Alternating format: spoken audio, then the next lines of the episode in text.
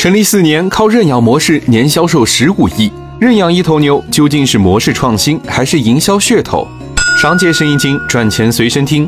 把自建奶源说成是替用户养牛，用认养两个字在消费者和公司之间建立了所有权一样的归属感。买牛奶不如认养一头牛，靠着这个营销策略，认养一头牛这家公司快速成长。但在规模化的现代乳业中，认养模式根本没有生存的土壤，集中挤奶，集中存储，一年十几吨的产量都决定了消费者不可能真的认养一头牛。虽然认养模式只是营销概念，但它却能带给我们两个启发。乳制品市场基本被伊利、蒙牛垄断，产品上大家没什么区别，传统的营销渠道成本又太高。但认养一头牛抓住了两波红利，第一是信任焦虑。当国产奶粉面临信任危机时，这家公司用认养奶牛、牧场直播等，打破了用户和公司的信息不对称。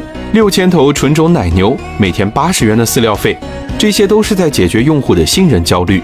第二是用户关系经营。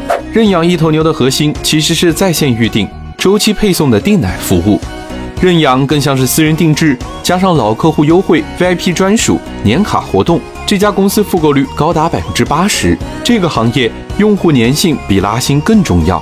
在高度同质化的乳品市场，认养一头牛找准了用户痛点，通过创造营销差异、经营用户关系，找到了自己的细分市场。